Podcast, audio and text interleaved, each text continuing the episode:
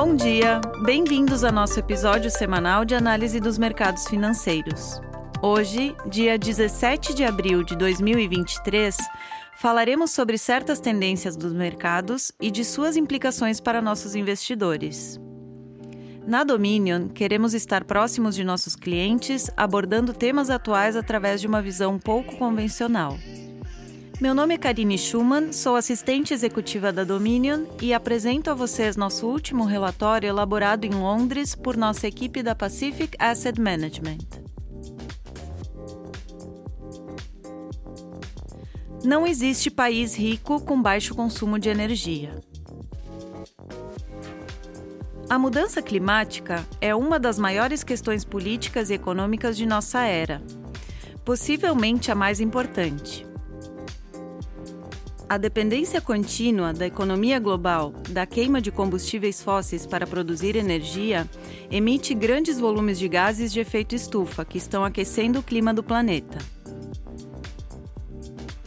Dados os riscos e incertezas em torno das implicações da mudança climática, como em qualquer questão política onde o medo é invocado, há pontos de vista bastante extremos que estão ganhando força. Uma solução para a mudança climática é reduzir o consumo total de energia. Em outras palavras, a crescente demanda por energia é ruim, porque grande parte dessa energia é alimentada por combustíveis fósseis e, como tal, o consumo de energia por si só é ruim. É preciso, diz o argumento, ir em outra direção e reduzir o consumo de energia.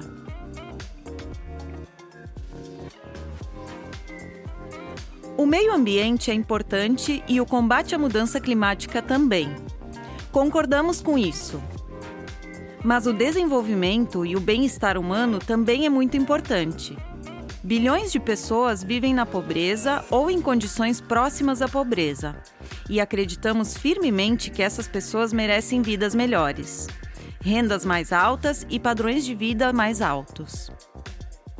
Esperamos que até mesmo o ambientalista mais fervoroso concorde com este sentimento. O desenvolvimento humano está intrinsecamente ligado ao consumo de energia.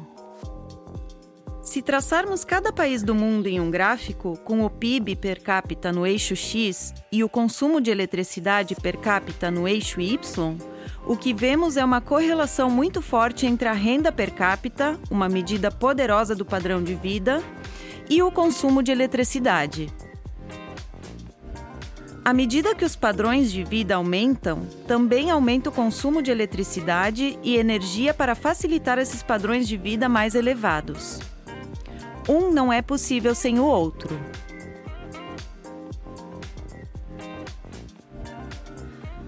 Produzimos este gráfico traçando todos os países do mundo sobre ele. E há uma lacuna gritante, uma grande área de espaço vazio na parte inferior direita deste gráfico. A parte inferior direita do gráfico representa alta renda per capita, alto padrão de vida e baixo consumo de energia. Não há exemplos de nenhum país nesta área do gráfico. Em outras palavras, não há países com alto padrão de vida e baixo consumo de energia. Não há nenhum. 100% dos países com alto padrão de vida têm alto consumo de energia per capita. 100% dos países com baixo padrão de vida têm baixo consumo de energia per capita. Vamos usar alguns exemplos. A Etiópia tem um PIB per capita de aproximadamente mil dólares.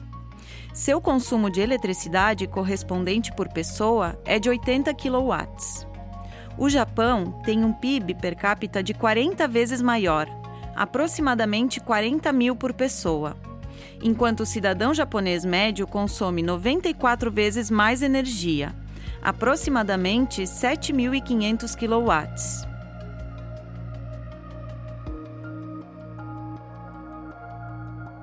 Mesmo se olharmos para países de renda média, as diferenças são incríveis. O PIB per capita na Indonésia é de aproximadamente 4 mil dólares e seu consumo de energia per capita correspondente é de 1.000 kW. Para chegar aonde a China está hoje, a Indonésia veria sua renda per capita aumentar mais de 400% e seu uso de energia per capita aumentaria mais de 500%. A maioria da humanidade, 7 bilhões de pessoas, vive em países de média e baixa renda. O desenvolvimento dessas nações em países cada vez mais ricos e com padrões de vida mais elevados significa apenas uma coisa para a demanda de energia e o consumo global de energia: vai subir muito. A ideia de que podemos limitar ou até mesmo reduzir a demanda global de energia é uma fantasia. Além disso, não é sequer desejável porque significaria que aqueles que vivem na pobreza continuariam a viver na pobreza. Todos nós queremos que os pobres do mundo sejam retirados da pobreza, e isso significa mais energia, não menos. Mas isto também não significa que podemos simplesmente esquecer o meio ambiente. A mudança climática é real o impacto da humanidade sobre o clima e o mundo natural é real e cada vez pior. Soluções são necessárias aqui. E aqui é onde está a incrível oportunidade para os investidores.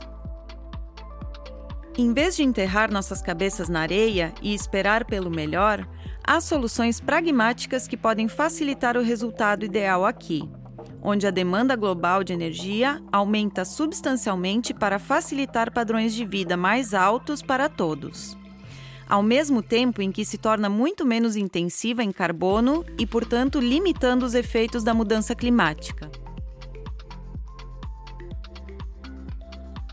Além disso, a escala desta oportunidade é muitas vezes mal compreendida Após décadas de investimento em energias renováveis, a economia global ainda obtém apenas 4% de sua energia a partir do vento e da energia solar. Há um longo caminho a ser percorrido na construção de energias renováveis. A energia nuclear, outra fonte de energia de carbono zero, gera outros 4%.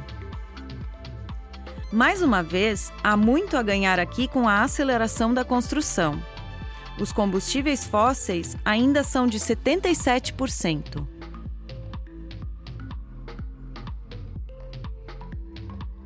São necessários enormes investimentos em infraestrutura de redes elétricas, veículos elétricos, turbinas eólicas, painéis solares, reatores nucleares e suas cadeias de suprimentos associadas e muitas outras tecnologias negócios e serviços que farão parte da história de fornecer mais energia para a humanidade com menor custo ambiental.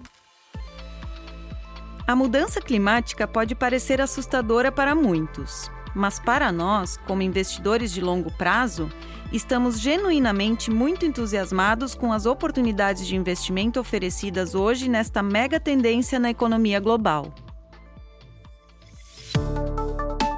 Espero que tenham gostado do episódio de hoje. Convido a todos a nos seguir no Spotify e a deixar também suas sugestões e comentários através de nossos canais de comunicação. Até a semana que vem. Um abraço. As opiniões refletidas neste podcast são do autor na data da publicação e não necessariamente as da Dominion Fund Management Limited. O conteúdo deste podcast não pretende ser uma assessoria de investimento e não será atualizado depois da publicação. Imagens, vídeos, citações de literatura e qualquer material que possa estar sujeito a direitos autorais são reproduzidos total ou parcialmente neste artigo com base no uso justo aplicado a reportagens de notícias e comentários jornalísticos sobre eventos.